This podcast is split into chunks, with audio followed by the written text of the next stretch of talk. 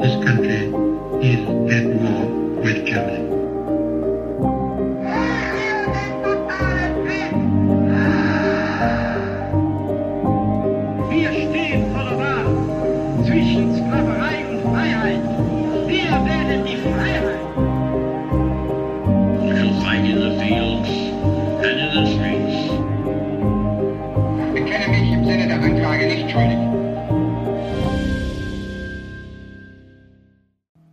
Hallo zusammen und damit herzlich willkommen zu einer neuen Folge Wunder, Wissen, Weltkrieg. Mein Name ist Raffaela Höfner. In diesem Podcast spreche ich mit ehemaligen Soldaten, mit US-Veteranen, mit Überlebenden und Opfern des Zweiten Weltkriegs. Hört aus erster Hand die Erlebnisse, die Schrecken und Wunder, die meine Gäste selbst erlebt haben. Hier geht es um den Tatort Zweiter Weltkrieg, ein Podcast gegen das Vergessen und für den Frieden.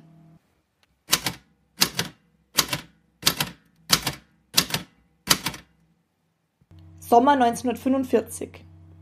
Die Männer brechen herein wie die Nacht an einem Herbsttag. Soldaten. Ihre Waffen sind auf uns gerichtet. Packt eure Koffer. Ihr habt eine halbe Stunde. Dann seid ihr hier raus.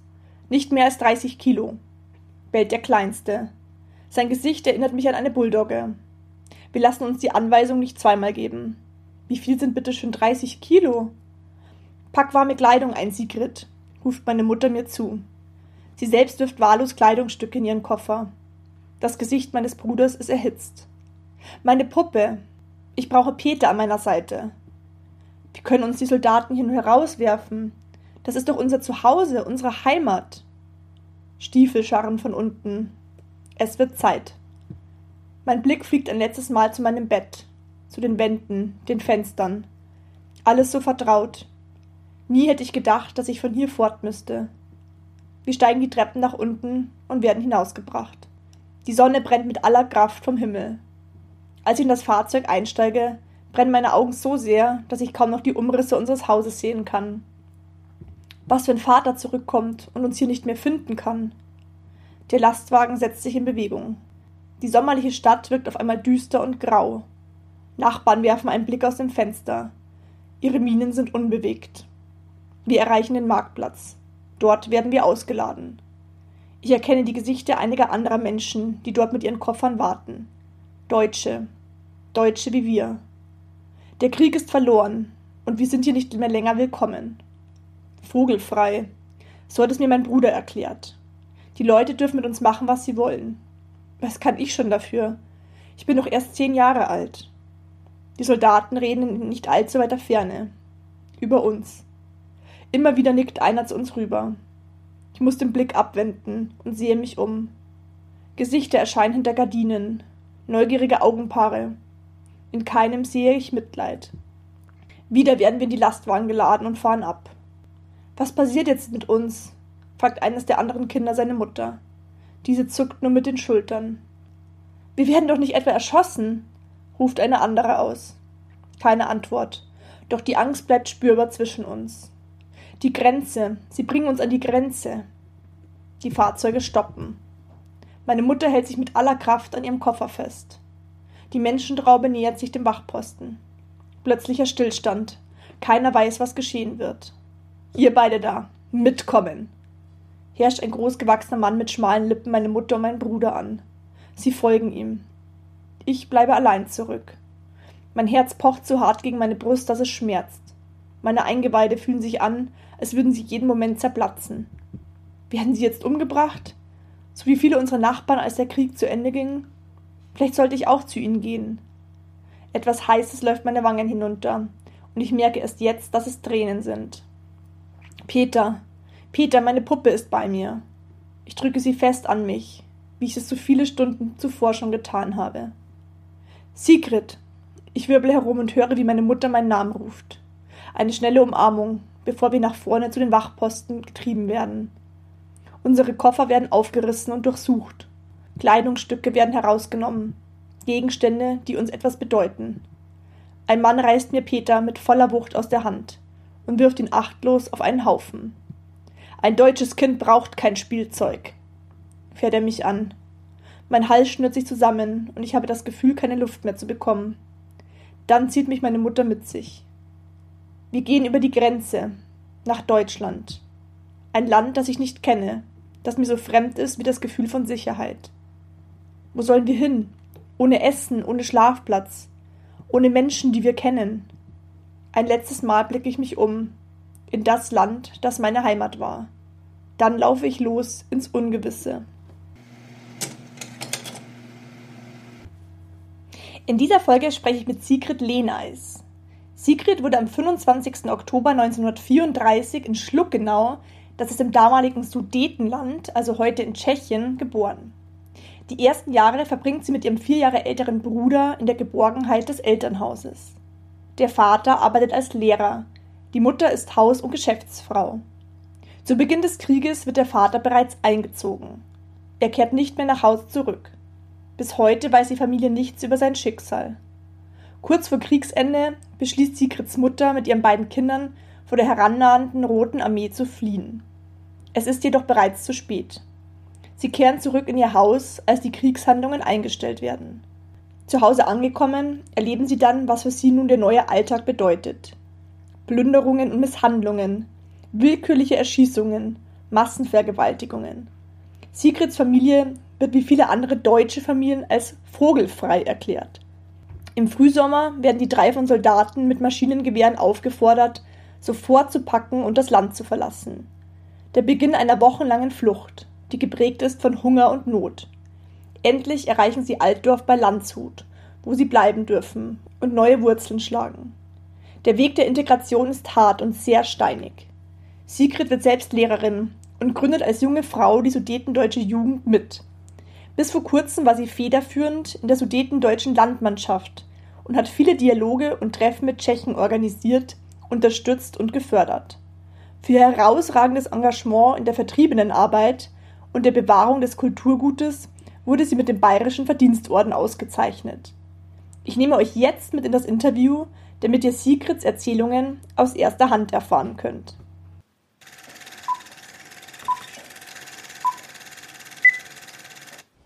Servus. Ja, grüß Gott. Guten Morgen. Dann fangen wir an. Ja, genau, perfekt. Also vielen Dank schon mal, dass Sie sich die Zeit nehmen. Ähm, zu Beginn könnten Sie eine kurze Biografie von sich geben, wann Sie geboren wurden und wo.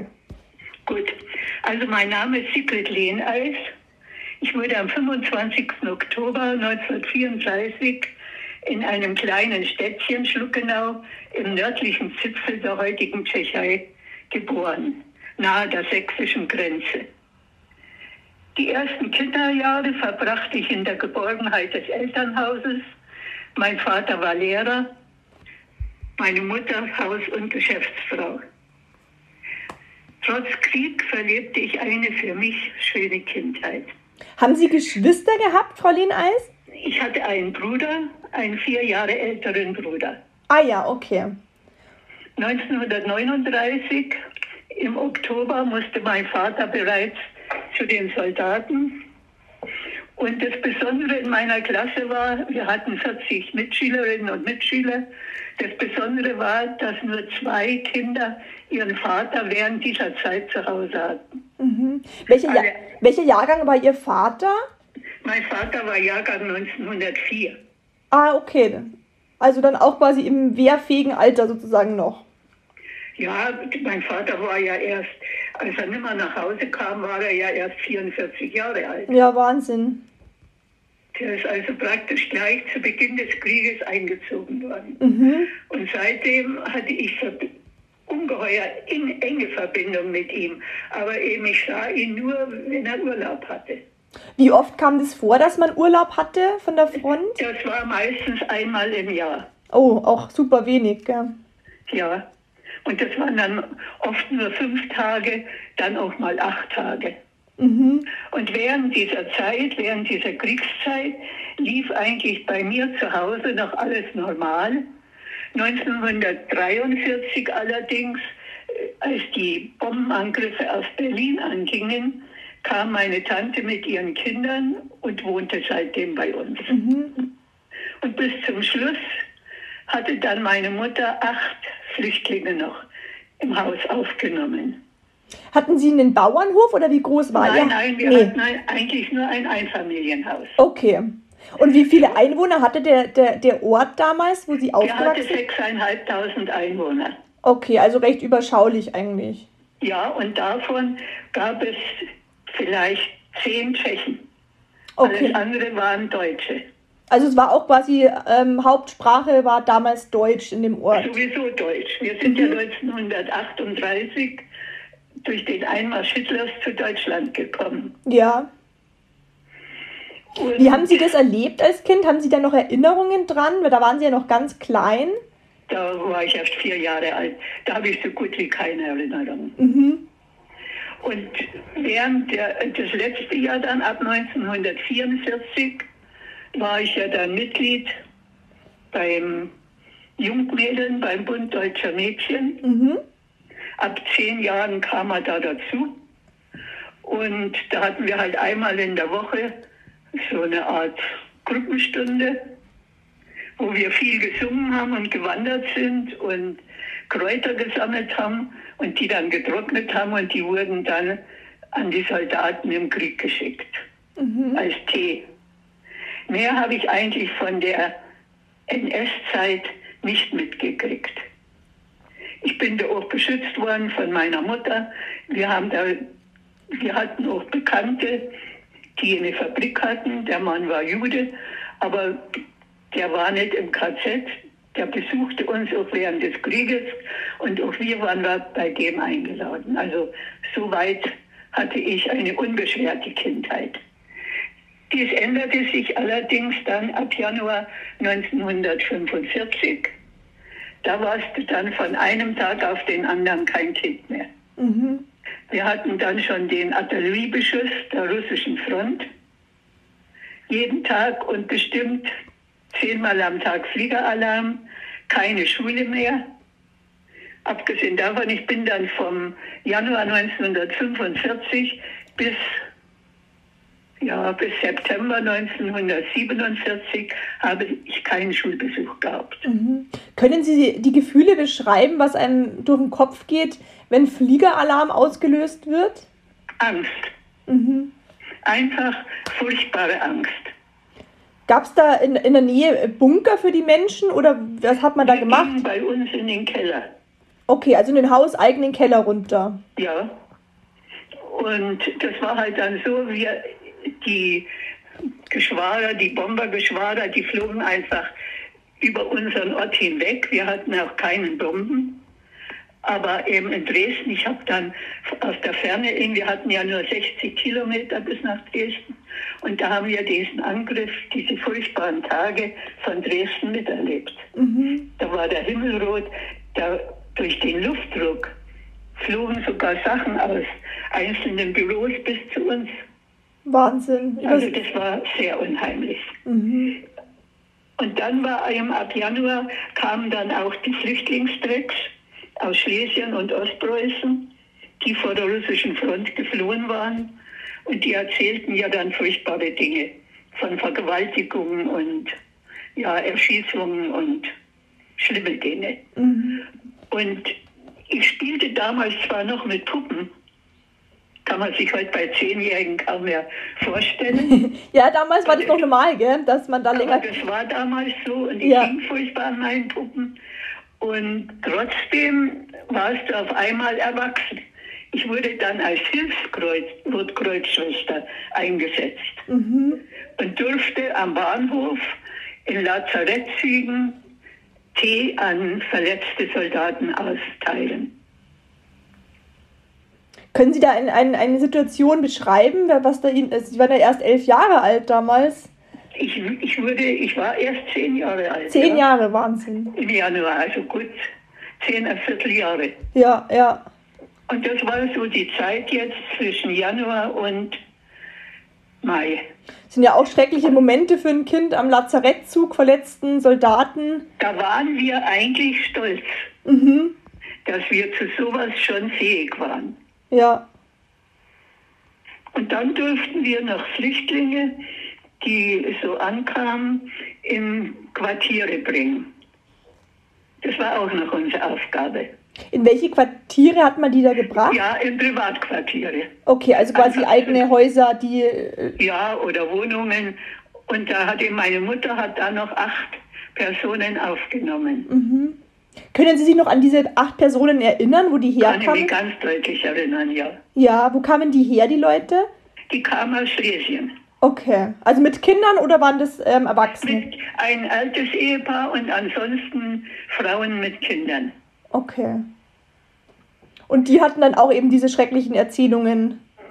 Von Vergewaltigung. Ich konnte mir damals gar nicht genau vorstellen, was das ist. Ja, ja, das ist klar. Mit zehn Jahren. Gott sei Dank noch nicht. Ich kann mich erinnern, als ich meine Mutter gefragt habe, was denn das bedeutet. Mhm. Denn wir sollten ja nachher das gleiche Schicksal erleben. Was hat Ihre Mutter darauf geantwortet? Um das dem Kind zu erklären, jetzt im Nachgang? Naja, mit bisschen Umwegen. Ja, ja, aber das ist ja schwierig, der eigenen Tochter Ja, mit, ja. mit so einem jungen Alter. Ja. Naja, und dann war, ging das immer mehr dem Ende entgegen. Und am 7., 8. Mai hat dann meine Mutter beschlossen zu fliehen. Mhm. Wir haben uns dann einen Leiterwagen, so einen Handwagen mit Gepäck vollgeladen und sind am Abend losgezogen. Und dann sind wir aber nur in den Wald gekommen und dann kamen lauter Tiefflieger und wurden so, also so Leuchtkugeln abgeworfen. Und dann kam ein deutscher Soldat und sagte, Sie können ruhig wieder nach Hause gehen, der Krieg ist zu Ende. Mhm. Deutschland hat kapituliert. Und dann sind wir noch bis zu Bekannten meines Vaters, weil wir nach Hause gar nicht mehr uns trauten zunächst und haben dann dort übernachtet. Und am nächsten Tag war das Haus schon von russischen Soldaten umstellt. Mhm. Und dann war ein Erlebnis, das sage ich jetzt, weil das nachher noch Bedeutung hat. Und dann sind wir, ja, dann kamen die Soldaten und wollten, die Russen und wollten Waffen. Und wir hatten ja zu Hause eine Waffe. Und als die Russen, es ging am laufenden Band, die einen kamen, die gingen und man hatte schreckliche Angst. Und trotzdem war man froh, dass man das Gefühl hatte, also die Erwachsenen, von denen spürte man das, dass der Krieg zu Ende ist. Mhm. Und, wir, und die, der Bekannte meines Vaters, der sagte dann, wenn Sie einen Revolver oder irgendwas haben, werfen Sie ihn in die Senkgrube, also Abfallgrube, ne? Mhm. Und wir sind dann nach Hause und da war unser Haus schon alle Fensterscheiben eingeschlagen, die Türen aufgebrochen, alle Schränke ausgeräumt. Und meine Mutter hat dann nur den Revolver gepackt und bei uns in die Senkgrube geschmissen. Mhm. Und dann kamen sofort auch bei uns Russen und immer jedes zweite Wort Waffenschmuck, Uhren, Waffenschmuck, Uhren. Und wir haben sie ja kaum verstanden und die Angst war furchtbar groß. In der Nachbarschaft hat man die Hilferufe gehört von Frauen und von Kindern. Also das war schlimm. Ja. Und wir sind dann am Abend gar nicht in unserem Haus geblieben, sondern gleich wieder weg. Den Rucksack auf dem Rücken ohne Handwagen und sind dann auf ein Dorf. Und dort sind wir 14 Tage geblieben. Und dann ist meine Mutter jeden Tag eben in unsere Heimatstadt gegangen und hat im Haus aufgeräumt und uns da in dem Dorf gelassen. Wissen Sie noch, welches 14 Dorf das war? Bitte? Wissen Sie noch, wie das Dorf hieß damals? Das hieß Harakstal. Okay. Und dann sind wir nach zwei Wochen auch mit zurück in unser Haus. Und da war es aber schon ganz furchtbar, denn da waren inzwischen die Tschechen gekommen. Und die hatten alle Firmenschilder in der Stadt. Also Aufschriften in deutscher Sprache, alles zerschossen. Dann, wir durften, wir waren dann als vogelfrei erklärt. Wir Okay. durften praktisch gar nichts. Und dann gingen die furchtbaren Hausdurchsuchungen an. Da kamen jedes Mal 20 Soldaten mit Maschinengewehren. Meine Mutter musste in dem Haus bleiben und mein Bruder und ich, wir mussten raus und wir wussten eigentlich nie, ob wir meine Mutter noch mal sehen. Wahnsinn. Und dann haben die da nach Waffen gesucht und es wurde aber so gemacht, dass die irgendwo im Haus Waffen hingelegt haben und am nächsten Tag wiederkamen und wenn sie sie gefunden haben, wurde die Familie erschossen. Wahnsinn. Und jetzt haben wir jedes Mal, wenn die Hausdurchsuchung vorbei war und wir wieder rein durften, vom Speicher bis in den Keller, alles durchsucht. Und Waffen äh, haben aber keine hingelegt gehabt. Und dann hat meine Mutter ist in die Senkgrube gestiegen und hat mit den Händen den Revolver gesucht, hat ihn in einen Eimer und alte Wäsche drüber. Und ich als Kind bin dann mit dem Eimer bis zu dem Stadtteich, wir hatten einen Schlossteich bei uns in der Nähe, gegangen und habe so getan, als würde ich Wäsche waschen Mhm. und habe den Revolver versenkt, Mhm. Dass er nicht gefunden werden konnte in der, in Ja. der Grube. Weil wir eben Angst hatten. Und dann Was ging da als Kind durch, bei Ihnen durch den Kopf, als Sie da diese äh, Aufgabe bekommen haben mit dem Wäschewaschen? Das stelle ich Also mir will schrecklich vor. sagen, meine Mutter und mein Bruder und ich, wir waren dann wie drei Geschwister. Ja. Und ich selber kann mich aber nur erinnern, dass ich solche Angst hatte. Nächtelang habe ich nicht schlafen können und das verfolgt mich oft bis heute. Ja, das verstehe ich. Ich bin jetzt 89 Jahre alt, aber wenn ich die Bilder von aus der Ukraine sehe oder auch von Syrien oder die ganzen Jahre jetzt von den Flüchtlingen und Afghanistan, kommt alles wieder hoch. Ja, das kann ich gut verstehen. Und wenn aber wir drei nicht so zusammengehalten hätten, ich glaube, wir hätten das nie überstanden. Mhm. Wie, Mein wie, Vater ist ja leider aus dem Krieg nicht mehr zurückgekommen. haben Sie da eine Nachricht erhalten von Gar nicht. Gar nichts. Da komme ich noch später Ja. drauf, wenn ich darf. Wie hieß Ihr Bruder? Mein Bruder hieß Wolfgang. Der Wolfgang. Ja, der hatte ja noch Glück, dass er noch zu jung war, um am Schluss noch eingezogen zu werden. Ja, und da muss ich sagen, war der damals sogar traurig, weil die anderen in seiner Klasse schon 15 waren Mhm. Und die schon eingezogen wurden. Ja, und er dann Und quasi die ein. Erziehung bei, bei der Hitlerjugend war ja so, dass das eine Ehre ist, wenn du da eingezogen wirst. Ja, ja, klar. Da kamen bestimmt auch viele von seinen Klassenkameraden nicht mehr zurück. Ja, das stimmt. Sein bester Freund nicht mehr. Und dann ging ja das an, dass sie ja, als die Tschechen da waren, die Jungs da in unserer Stadt ab 15 Jahre geholt haben und in die innere Tschechei verschleppt haben. Okay. Und da war dann meine Mutter wahnsinnig froh, dass er noch nicht 15 war. Also die sind dann von Haus zu Haus und haben dann quasi die ab einem bestimmten Alter die Jungen abgeholt. Einfach geholt, ja. Mhm. Und man weiß nicht, wo die hingekommen sind. Einfach in, in die Mitte, von, also nach Tschechien rein. Ja, ich- vielleicht hat man das später die Angehörigen schon erfahren. Das kann schon Ja. sein, aber momentan war es eben so furchtbar. Mhm. Naja, und dann der, der 19. Juni, und ja, wir hatten immer Angst, dass wir erschossen werden. Wir waren vogelfrei. Ich konnte gar nicht verstehen, was das bedeutet. Mein Bruder hat mir das dann erklärt und ich sagte zu ihm, das ist doch prima, wenn wir vogelfrei sind. Da kann uns doch nichts passieren, Mhm. habe ich mir gedacht. Naja, da habe ich schon erfahren, was vogelfrei bedeutet. Ja, ja. Und wir haben ja keine Nacht geschlafen, weil wir immer Angst hatten, dass welche kommen und uns abholen. Meine Mutter saß auch tagsüber oft nur am Fenster und sagte, schaut raus, holen die uns schon. Ja. Also es war wirklich grauenhaft. Mhm. Also leben auf Angst wie auf so einem, keine Ahnung, Scheiterhaufen. Ja. Und am 19. Juni, da wurden wir dann vertrieben. Da kamen früh um fünf tschechische Gardisten mit Maschinengewehren und binnen einer halben Stunde mussten wir das Haus verlassen und durften mitnehmen zu dritt 30 Kilogramm. Boah, das ist ja gar nichts, gell? Ich habe oft Schüler gefragt, wenn ich so als Zeitzeuge unterwegs war, was hättet ihr eingepackt Mhm. in den wenigen Sachen oder beziehungsweise innerhalb einer halben Stunde. Was, was haben Sie ähm, ein- eingepackt damals? Ich habe meine Puppe im Arm gehabt und Meine Mutter hat wahllos was eingepackt und Gott sei Dank hat sie mir noch ein Brot in meinen Rucksack geschubbelt. Mhm. Und dann durfte meine Mutter sogar das Haus abschließen und den Schlüssel den Partisanen übergeben.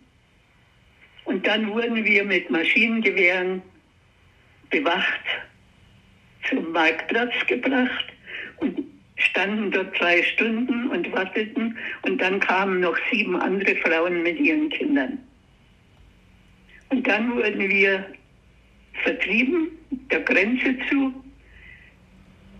bewacht von Soldaten mit Maschinengewehren im Anschlag. Und wenn Leute von den Fenstern runtergerufen haben, dann haben die einfach nach oben geschossen. Also es durfte mit uns niemand mehr sprechen. Ja, Wahnsinn. Und dann wurden wir der Grenze zu.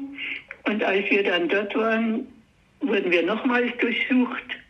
Da mussten die Rucksäcke alle ausgeschüttelt werden und was ihnen gefallen hat, haben die sich dann dort noch behalten. Und meine Mutter und mein Bruder wurden abgeführt und ich stand mit den Sachen allein. Aber Gott sei Dank kamen die nach einer Stunde wieder. Aber es war ja immer das Gefühl, ich sehe sie nicht mehr. Ja, das ist ja schrecklich. Weil man ja nie weiß, was waren- passiert. Ja, und dann waren wir in Sachsen und im Grunde genommen in Freiheit, aber immer noch vogelfrei. Mhm. Denn wir sind dann bis, ja, bis 10. September in Sachsen gewesen. Wo waren Sie dann da in Sachsen? In der Nähe von Sebnitz, immer an der Grenze zu Hause. Mhm. Weil meine Mutter hatte ja so viel Sehnsucht und die wollte ja wieder nach Hause. Ja, ja, klar. Da hat man ja auch das Haus, hat alles, Ja. was einem gehört. Ja, und dann war das so, dass wir, dass der Russe, die russische Besatzung war ja, dieser Teil war ja die spätere DDR und die russische Besatzung hatte also ausgegeben, Flüchtlinge und Vertriebene bekamen keine Lebensmittelmarken Ach so, und durften in keinem Ort länger als 24 Stunden bleiben. Wahnsinn. Ist ja gar nichts. Und so sind wir im Grunde genommen mit unserem Handwagen und den drei Rucksäcken. Ich war dann ein Kind der Straße, im Grunde genommen die ganzen Wochen von Ort zu Ort gezogen, immer hin und her. Wir haben im Wald geschlafen, wir haben uns ernährt von unreifen Straßenobst, von Gras, Wahnsinn. wir haben gebettelt, wir waren Bettler um Brot oder um Kartoffeln, nur um den Hunger zu stillen. Also wir haben so gehungert, es war Wahnsinn. Und dann haben wir eine Familie getroffen, eine einheimische Familie, die uns trotz aller Gefahren, denn die Einheimischen, wenn uns aufgenommen hätten, länger als 24 Stunden, liefen die Gefahr, auch ihre Lebensmittelmarken zu verlieren. Mhm. Man wollte uns eigentlich ausmerzen. Und da haben wir eine Familie gefunden, die uns aufgenommen hat. Da konnten wir dann schlafen, mussten aber früh im Morgengrauen schon wieder weggehen und abends spät kommen, damit Nachbarn und sowas nicht merken. Mhm. Was haben Sie für eine Erinnerung an diese, an diese Menschen, die Sie da. Mit denen habe ich heute noch Verbindung. Mhm. Die hatten damals gerade ein Baby und dieses Baby ist ja inzwischen ist zehn Jahre jünger wie ich und mit der habe ich noch ganz enge Verbindung. Mhm. Das ist ja toll. Ja, wir schreiben uns, wir besuchen uns. Ja, dass man da den Mut gefasst hat, obwohl ja eben auch die Konsequenzen hart Genau, waren, dass ja. man da doch an Menschlichkeit gedacht hat und das gemacht hat. Das finde ich Ja. Wahnsinn. Und wenn wir auf der Landstraße so dahingezogen sind tagsüber, an den Alleebäumen hatten sich, sehe ich heute noch, die Leichen hängen, weil sich da Leute aus Verzweiflung einfach aufgehängt haben. Unglaublich. Naja, und dann sind wir zu Fuß weitergezogen, weil wir dann gesagt haben, mit nach Hause kommen ist ja nichts mehr. Und dann sind wir zu Fuß bis nach Thüringen gegangen. Hatten Sie noch irgendwo Verwandte äh, im Inneren des Landes, wo Sie hätten hingehen können? Ja, Wir hatten nur unsere Verwandten in Berlin. Ah ja. Die waren ja inzwischen schon weg, Ja. Sind die die, bei uns gewohnt hatten. sind die dann wieder nach Berlin zurückgegangen oder? Die sind auch zu Fuß bis nach Berlin gegangen. Wahnsinn. Und die, dann sind wir also weitergezogen nach Thüringen und in der Nähe von zwischen Weimar und Erfurt haben wir dann das erste Mal Lebensmittelmarken bekommen. Und das weiß ich noch, dann sind wir in ein Gasthaus gegangen und haben dort ein Brot mit Butter gegessen. Mhm. Und dann kamen wir auf ein kleines Dorf, auf einen Bauernhof. Die waren sehr nette Leute. Da hatten wir das erste Mal wieder ein Zimmer für uns. Und mein Bruder hat dort als Schweineknecht gearbeitet. Der hat eine Mark 50 am Tag verdient. Und der war unser Großverdiener. Mhm. Und Wahnsinn. meine Mutter und ich, wir haben Mützen bestickt und kriegten 50 Pfennig dafür, für eine Mütze. Mhm. Was haben Sie da drauf gestickt auf die Mützen? Blumen, das waren so kleine Käppchen. Okay. Das war eine Heimarbeit. Mhm. Und meine Mutter hat dann am Abend immer die Flüchtlinge vom Dorf, die da auch noch wohnten, in unserem Zimmer, ähm, also hatten wir die zu Besuch und da haben wir viel gesungen und hatten wirklich unvergessliche Abende dadurch.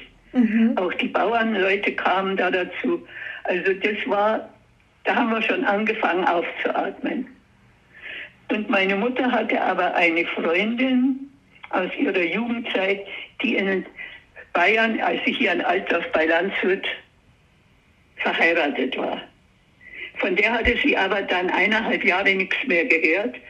Und dann hat sie einfach an die mal geschrieben. Und da bekamen wir dann Antwort und da stand drin, sie könnte uns den Zuzug nach Bayern ermöglichen. Mhm. Und da sind wir dann im Mai 1946 erst in ein Lager gekommen und nach Oelsnitz und von dort dann kamen wir nach Bayern. Und da haben wir zuerst bei meiner Freundin, bei der Freundin meiner Mutter in einer Zwei-Zimmer-Wohnung mit ihren Kindern gelebt. Das kann man sich vorstellen. Wir waren dann praktisch zwei Mütter Mhm. und vier, also mein Bruder, der dann inzwischen ja schon nicht mehr als Kind zählte und wir drei Kinder. Ihre zwei Töchter und ich. Und nach einem Jahr haben wir dann selber ein Zimmer bekommen im Dorf, eine 10 Quadratmeter große Dachkammer. Und da hatte man dann das erste Mal das Gefühl, wieder ein Heim zu haben. Mhm. Und da hat aber meine Mutter auch immer wieder die Vertriebenen aus dem Ort gesammelt und wir haben dann Lieder von zu Hause und das Kulturgut von zu Hause gepflegt. Und dadurch haben wir, und dann haben wir einen großen Heimatabend gemacht und haben dadurch Integration gefunden. Hier haben auch Freunde unter den Einheimischen Mhm. getroffen. Was ist das äh, typische Kulturgut gewesen? Ja, das war unser deutsches Kulturgut von zu Hause. Bräuche, Sitten, Mhm. Lesung, Dichterlesung. Das hat dann meine Mutter alles organisiert. Leider war sie damals schon immer gesund, aber es waren doch, dadurch kriegten wir auch wieder Geborgenheit. Ne? Ja. Und ein, unter den Einheimischen Freunde. Da muss ich jetzt sagen, dass der Pfarrer von hier einmalig war, der dann mit uns gesungen hat, der uns von der Straße geholt hat. Mhm. Aber in einheimische Vereine durfte man damals, wurde man noch nicht aufgenommen. Ich kenne Leute, die gerne zur Jungfeuerwehr wollten, die durften dort nicht eintreten, weil sie Flüchtlinge waren. Wahnsinn, das kann man sich echt gar nicht vorstellen. Ja, 1946, 47. Mhm. Und auch so die Integration, die war noch lange nicht da. Meine Mutter hat damals 90 Mark Fürsorge bekommen mit uns beiden. Mhm. Also wir waren Sozialhilfeempfänger größter. Und, und sie hat aber gesagt, alles, was ihr müsst, man kann ein alles nehmen, nur was man gelernt hat, verliert man nicht. Ihr müsst beide auf eine Schule. Ja. Und als dann das Gymnasium in Landshut wieder öffnete, ist da mein Bruder gleich hin. Und der wurde auch genommen, aber Mädchen hat man nicht aufgenommen. Und da gab es nur eine Klosterschule, die staatlich anerkannt war. Und da hat meine Mutter mich angemeldet.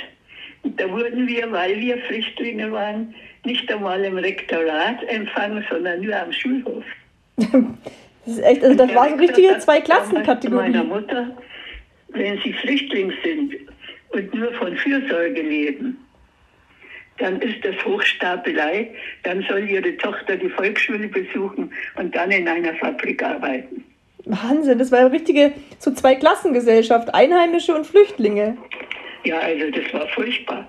Das ist unglaublich. Und dann bin ich also da in die Volksschule gegangen, hatte dann aber da eine sehr strenge, aber sehr einfühlsame Lehrerin, eine Klosterfrau, die mich eigentlich gerettet hat.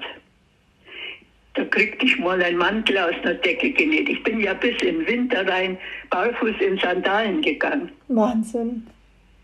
und immer den Weg zu Fuß von Altdorf nach Landshut, das war, bis ich in die Schule kam, fünf Kilometer.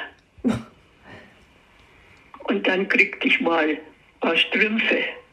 Und dann kriegte ich wieder ein Säckchen mit Brot oder einen Apfel. Lag dann auf meiner Bank. Und die hat dann meine Mutter rufen lassen und hat gesagt, warum ich nicht ins Gymnasium gehe. Ich würde zwar nichts können, denn ich konnte ja nur, was man in der vierten Klasse gelernt hat. Ja, ja, Also im Rechnen war Malen, Nehmen, Teilen, Zusammenzählen und Abzählen alles. ja. Und die hatten ja schon Bruchrechnen und ich musste das alles nachlernen, aber das hat die mir gelernt. Und dann hat meine Mutter ihr das gesagt, das war die Volksschule, gehörte zu dem Gymnasium dazu. Und meine Mutter hat ihr dann das gesagt, was der Rektor gemeint hatte. Und da hat sie gesagt, ach, der redet viel und frug mich, ob ich Lehrerin werden will. Mhm. Und dann habe ich mir gedacht, ja, wie man als Kind denkt, wenn du schon nicht einmal in eine Schule gehen darfst, du wirst du vielleicht auch gar nicht heiraten in dieser Gegend hier. Und ich will aber immer viele Kinder haben, dann wirst du Lehrerin. Und da gab es ja damals noch die Lehrerbildungsanstalt. Und da hat dann diese Nonne zu mir gesagt, wenn du Lehrerin werden willst, musst du jetzt viel lernen, dann musst du die Aufnahmeprüfung machen. Und wenn du bestehst, kannst du in der Schule bleiben. Und dann habe ich also alles nachgelernt. Und dann kam die Aufnahmeprüfung und dann habe ich die sicherlich nur mit Ach und Krach bestanden und kam dann in diese Lehrerbildungsanstalt. Ich war die Jüngste. Da gab es welche, die waren schon 18 und ich war 12. Wahnsinn, da mit zwölf Jahren erst. Ja. Und da war ja noch, hieß es ja, sechs Jahre Lehrerbildungsanstalt. Und dann wurde ja die Lehrerbildungsanstalt, habe ich erstmal Englisch nachgelernt.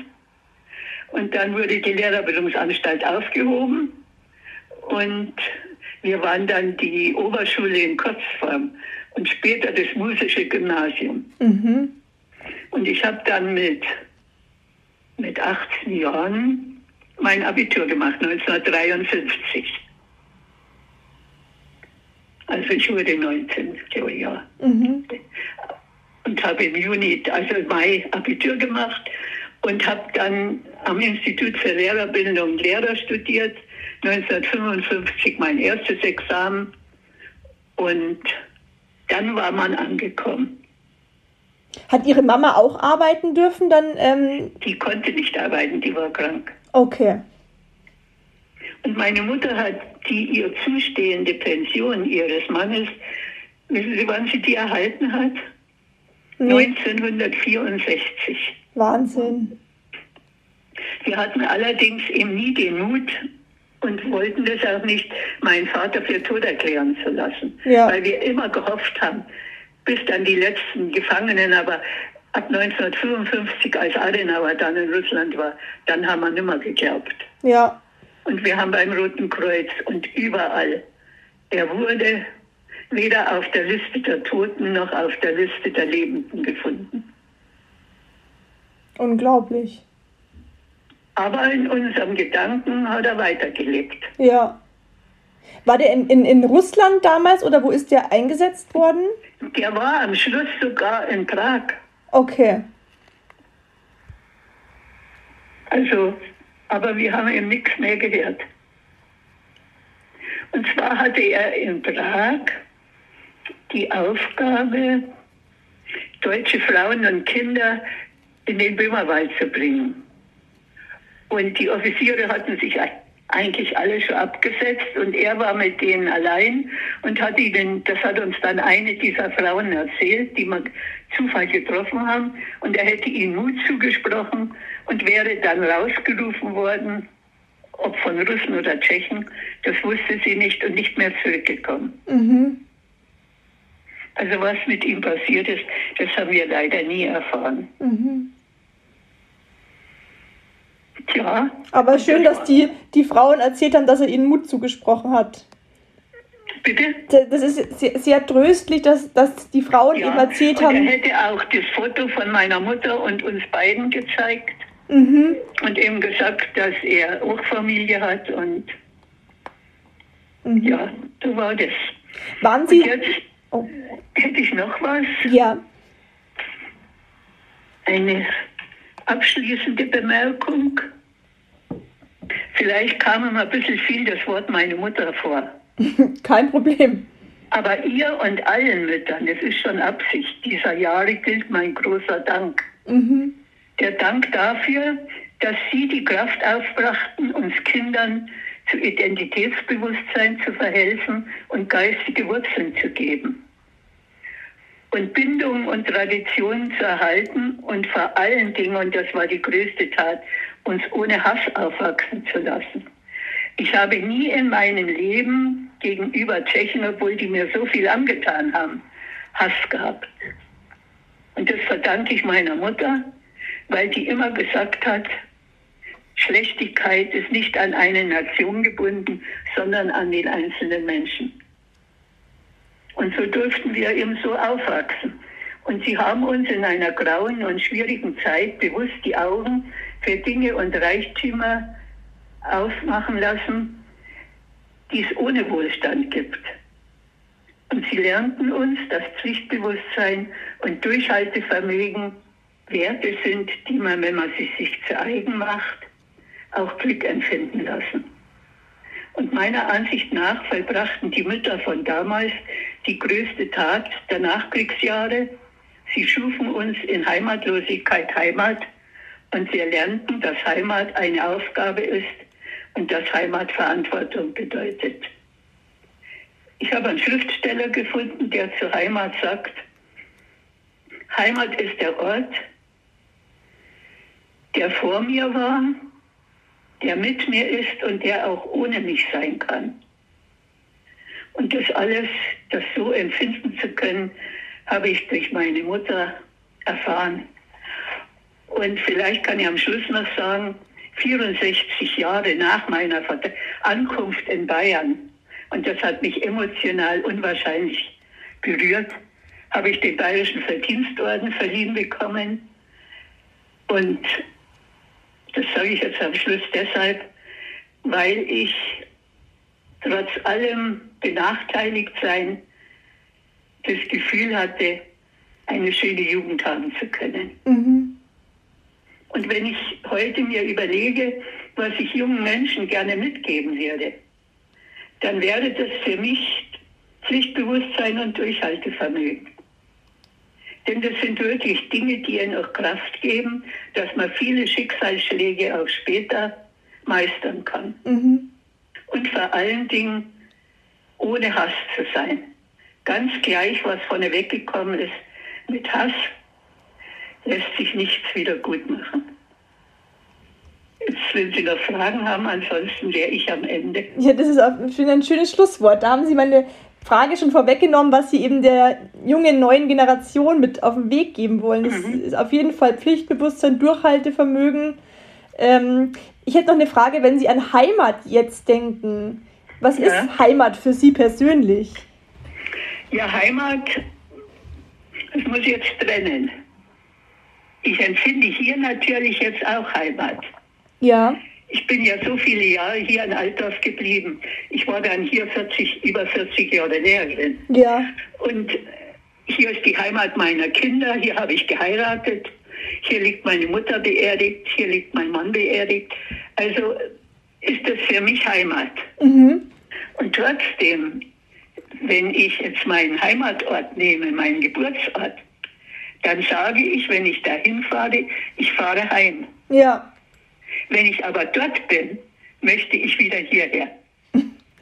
Ja. Und Heimat sind eben nicht nur der Ort, Heimat sind auch die Menschen, Ja. die mich umgeben. Ja, absolut, da gebe ich Ihnen recht.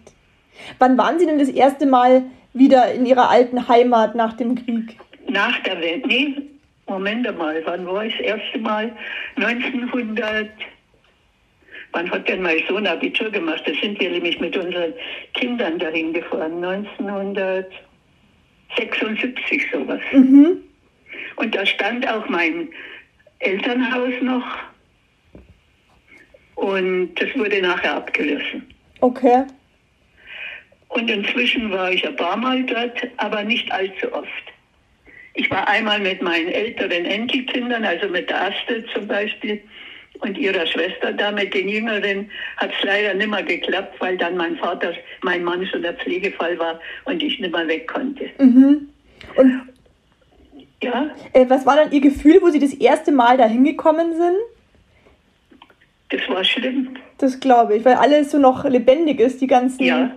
Und selbst als ich mit, mit der Astrid und ihrer Schwester dort war, da war die Astrid vielleicht zwölf, da sagte sie zu mir, du bist jetzt ganz blass, Oma, als wir vor dem Haus standen. Mhm. Und alles, was ich ihnen so erzählt hatte. Und, und ich meine jetzt, wenn ich da hinfahre, inzwischen steht der Wohnblock dort. Ach, unglaublich. Und aber die Menschen, die jetzt da drin leben, die haben mich nicht vertrieben. Ja. Ne? Wir waren am Friedhof bei dem Grab meiner Großeltern und die Grabplatte war nur umgedreht und standen dann tschechische Namen drauf, weil Tschechen jetzt da drin liegen. Mhm. Ja, kann ich denen ihre Friedhofsruhe stören? Überhaupt nicht. Mhm. Ja, Ich habe bewundernswert. mich, ja da- ich hab mich ja dann sehr ehrenamtlich in der Sudetendeutschen Landsmannschaft engagiert. Und geht ja auch der Schritt nach Versöhnung. Aber versöhnen kann man sich halt gut, wenn man zu den Fehlern, die passiert sind, trotzdem steht. Finde ich. Ja, ja. Und genauso, ich habe damit nichts zu tun, ich war ein Kind, aber mit den Grausamkeiten, die der Nationalsozialismus gemacht hat, mit denen habe ich nichts zu tun. Aber als Deutsche muss ich mich, muss ich dazu stehen, zu den Fehlern. Mhm. Und das würde ich mir eben auch von den Tschechen wünschen. Dass es andersrum auch so, so empfunden wird. Ja, und ich meine, leider haben die sich, also es wird besser. Und auf menschlicher Ebene ist eigentlich schon alles gut. Wo es eben noch nicht klappt, das ist die Politik. Ja. Aber darum sage ich und darum vorhin auch mein Appell an junge Leute, kein Hass, Ja. aber ein Bewusstsein. Und mit geraden Rücken gehen. Mhm. Ich muss mich deshalb nicht ducken und verstecken. Aber wenn ich die, das würde jetzt zu weit führen, aber das lasse ich jetzt lieber. Haben Sie in der Zeit ähm, auf der Flucht oder bei der Ankunft ein persönliches Wunder erlebt, wo Sie sagen würden, das war für Sie ein Wunder, dass es dann so gekommen ist? Ja, im Nachhinein war alles ein Wunder. Denn wir hätten so und so oft tot sein können. Ja. Wir haben diese Vergewaltigung im Grunde genommen, wir sind knapp dieser Vergewaltigung, meine Mutter und ich, entkommen. Mhm. Und immer war irgendein Schritt, wo es dann nicht dazu kam. Und wir sind am Leben geblieben. Und wir sind nicht verhungert.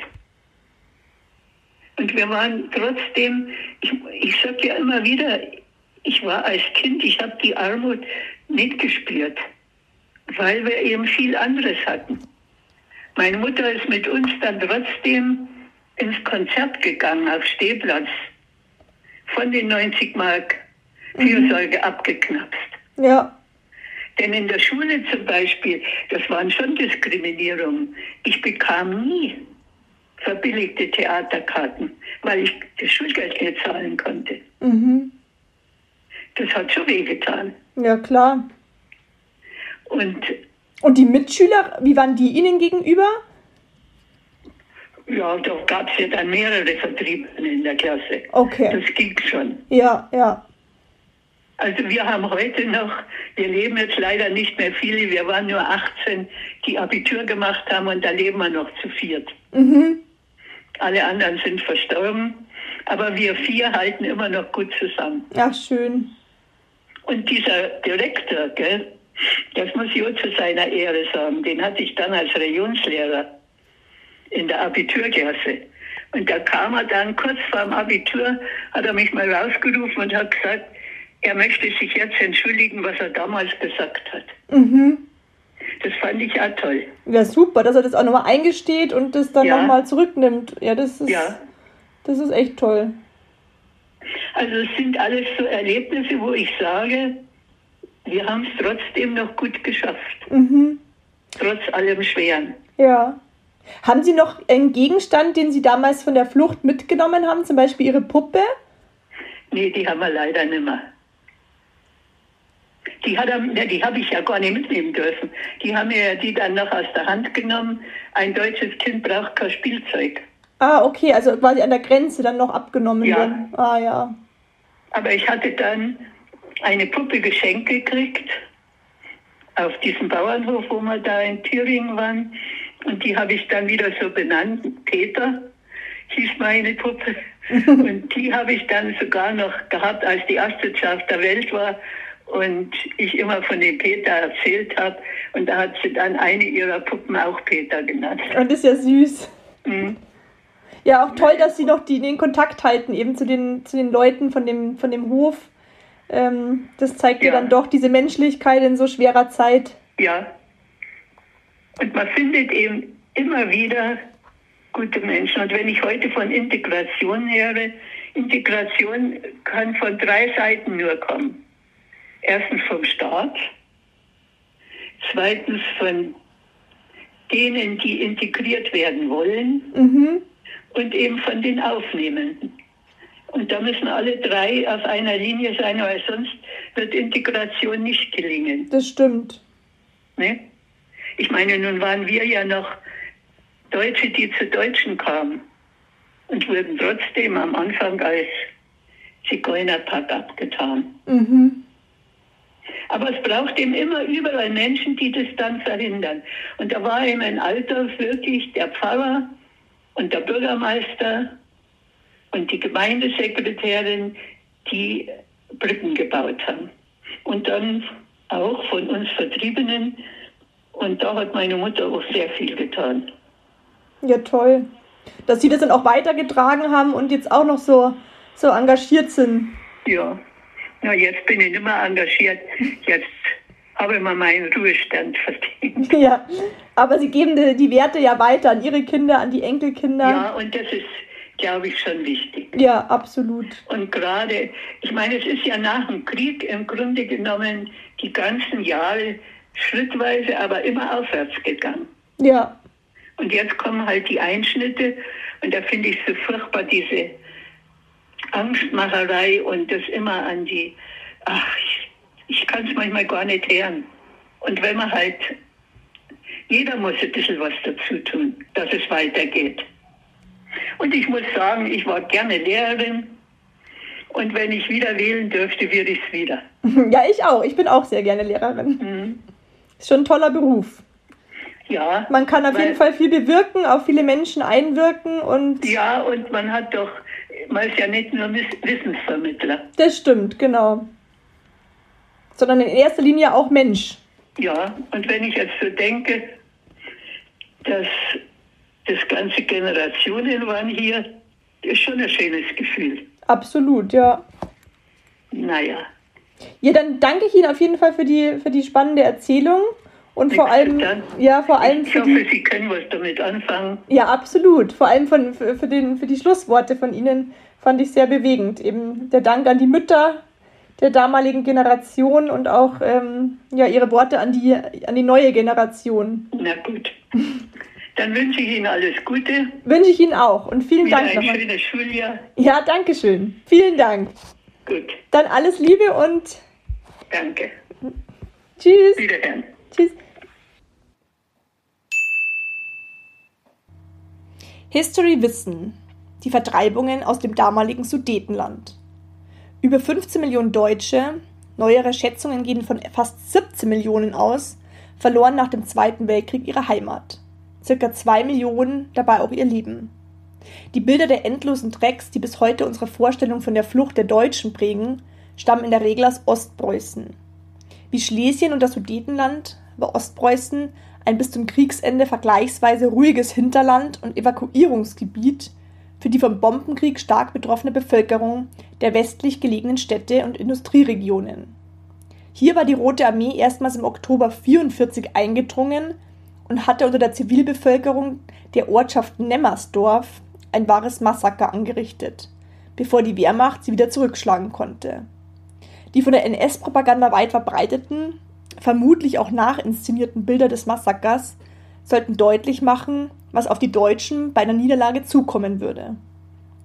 Im Januar 1945 begannen auch in Schlesien die Menschen vor der Roten Armee zu fliehen, teils nach Sachsen und Thüringen, teils über das Riesengebirge bis ins Sudetenland.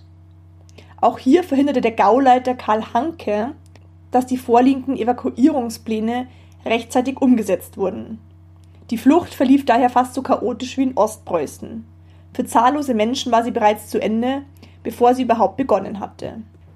Zu Hause angekommen erlebten die Flüchtenden dann, was für die bereits Zurückgebliebenen oder vor der Front überrollten bereits bitterer Alltag geworden war. Plünderungen und Misshandlungen, willkürliche Erschießungen und die Frauenmassenvergewaltigungen durch Soldaten und Offiziere der Roten Armee. Die Menschen hofften, dass diese durch eine Mischung aus Siegesrausch und dem Bedürfnis nach Vergeltung gespeisten Exzesse vorübergehend wären und glaubten, dass sich die Situation nach Kriegsende wieder normalisieren würde. Bereits im Frühjahr 45 setzte jedoch in den unter polnischer Verwaltung gestellten Gebieten sowie in der Tschechoslowakei die Phase der Entrechtung, Enteignung und die sogenannten wilden Vertreibungen ein, begleitet von brutalen Übergriffen und Ausschreitungen, in denen sich der gegen die vorangegangene deutsche Gewaltherrschaft aufgestaute Hass entlud. Gleichzeitig nutzten zahlreiche Personen und kriminelle Banden die Gelegenheit, persönliche Rechnungen zu begleichen oder sich schlichtweg zu bereichern. Nur wenige Mitglieder der noch schwach besetzten neuen Verwaltungen stellten sich zumindest dem Terror, häufig auch dem seitens der eigenen Miliz entgegen. Vielerorts waren nun Soldaten und Offiziere der sowjetischen Besatzungsmacht die einzigen, die gelegentlich Schutz boten. Die neuen Regierungen in Polen und der Tschechoslowakei boten diesen Schutz nicht. Im Gegenteil. Ihre neuen Verordnungen, Gesetze und Dekrete hatten die Deutschen erst vogelfrei gemacht und damit den Ausschreitungen Vorschub geleistet. Entrechtung, Enteignung und Terror sollten die geplante Zwangsaussiedlung der Deutschen nur noch beschleunigen. Die Tschechoslowakei wollte sich nach dem Krieg ihrer unliebsamen Minderheiten entledigen, zu denen neben den Ungarn vor allem die Sudetendeutschen gehörten. 1938 hatte sie im zwischen Deutschland, Großbritannien, Frankreich und Italien ausgehandelten Münchner Abkommen das Sudetenland an Hitler-Deutschland verloren, mit großer Zustimmung der Sudetendeutschen. Nach 1945 betrachtete die Tschechoslowakei die Sudetendeutschen als fünfte Kolonne, die sie nun definitiv loswerden wollte. Dass man den Sudetendeutschen bei der Vertreibung höhnisch nachrief, dass sie nun endlich und endgültig heim ins Reich kämen, bezog sich unzweideutig auf den 1938 im Münchner Abkommen besiegelten Anschluss des Sudetenlandes an Deutschland. Zu hören bekam das aber auch deutsche Nazi-Gegner und Verfolgte, Sozialdemokraten und sogar deutsche Juden, die die Konzentrationslager überlebt hatten, denn die Ausweisungsbemühungen erstreckten sich genau wie in Polen alle Deutschen. Zurückbehalten wurden in der Tschechoslowakei und in Polen nur die Deutschen, die man zunächst noch als Arbeitskräfte benötigte. Fachkräfte einerseits, auf deren Spezialwissen man angewiesen war, und Zwangsarbeiter und Arbeiterinnen andererseits, die als menschliche Reparationsleistung zur ersten Wiedergutmachung der Kriegszerstörungen eingesetzt wurden.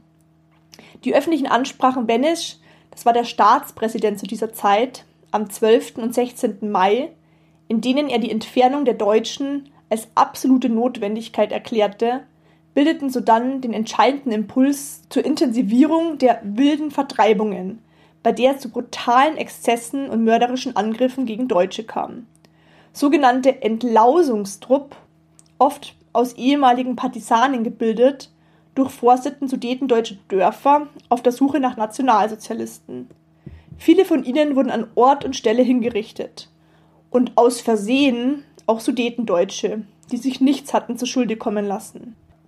Zwischen Kriegsende und der praktischen Umsetzung des Potsdamer Protokolls wurden durch diese sogenannten wilden Vertreibungen bereits an die 800.000 Deutsche, viele mussten nach Österreich, ihrer Heimat beraubt. Aufgrund des Benesch-Dekretes 108 wurde das gesamte bewegliche und unbewegliche Vermögen der deutschen Einwohner konfisziert und unter staatliche Verwaltung gestellt. Nach Kriegsende strömten Millionen Menschen aus Ostpreußen, Schlesien, Pommern und dem Sudetenland gen Westen. Dort waren sie jedoch höchst unwillkommen und stießen auf viele Vorurteile. Der lange Weg zur Integration beginnt. Ich bin sehr dankbar, dass mir Sigrid Lehneis ihre Geschichte erzählt hat. Auch sie musste mit ihrer Familie eine liebgewonnene Heimat verlassen und in einem ihr fremden Land einen Neubeginn wagen. Gemeinsam mit ihrer Enkeltochter Astrid habe ich in München Germanistik studiert. Ich freue mich sehr, dass sie mich kontaktiert hat und ich somit mit ihrer Großmutter in Kontakt gekommen bin. Die Erinnerung an Sigrids alte Heimat, wo sie ihre Kindheit verbracht hat, ist ihr bis heute geblieben. Sie mussten sich auf den Weg in eine neue Welt machen, verließen ihre Wurzeln und versuchten ein neues Leben in Bayern aufzubauen. Wie viele Schwierigkeiten das mit sich brachte, wird im Interview sehr deutlich. Sigrid kam ohne Hab und Gut, hatte zunächst nicht nur ihre Heimat, sondern auch ihre Würde verloren und lebte unter schwierigsten Bedingungen. 1960 lebten allein im Landkreis Landshut etwa 9500 Flüchtlinge und Vertriebene von damals 39.000 Einwohnern. Unter den 47.000 Einwohnern der Stadt Landshut waren 11.500 Vertriebene. Das sei eine gewaltige Herausforderung an Politik und Gesellschaft gewesen. Dass dies so gut geglückt ist, muss im Nachhinein als Wunder bezeichnet werden. Zu den vielgelobten Begriff des Wirtschaftswunders sei das Wunder der Integration hinzugekommen. Besonders beeindruckt haben mich Sigrids Worte, dass die Menschen ohne Hass aufwachsen sollen und ihr die stets von ihrer Mutter vorgelebt wurde. Nur so gelingt Versöhnung. Gemeinsam mit ihren Kindern und Enkelkindern hat sie ihre alte Heimat mehrmals besucht. Diese Geschichten wie Sigrids müssen weitererzählt werden, weil sie weiter wirken müssen. Darin stecken zeitlose Botschaften, die auch heute wieder zeitgemäß sind. Internationale Solidarität, Antimilitarismus, Antinationalismus, Demokratie und Freiheit und das Recht auf Heimat. Wenn auch du dir Sigrids Erzählung angehört hast, gehörst auch du zu den Zeitzeugen, die dazu beitragen, die Vergangenheit nicht in Vergessenheit geraten zu lassen. Somit trägst auch du einen Teil des Feuers weiter. Ich danke euch allen sehr, dass ihr regelmäßig einschaltet und der Podcast somit viele Menschen erreichen konnte. Gerne könnt ihr den Podcast Freunden und Bekannten weiterempfehlen. Falls ihr Themenwünsche oder Anregungen habt, dann schreibt mir sehr gerne eine Nachricht. Seid das nächste Mal auch wieder mit dabei, wenn es heißt Wunder, Wissen, Weltkrieg.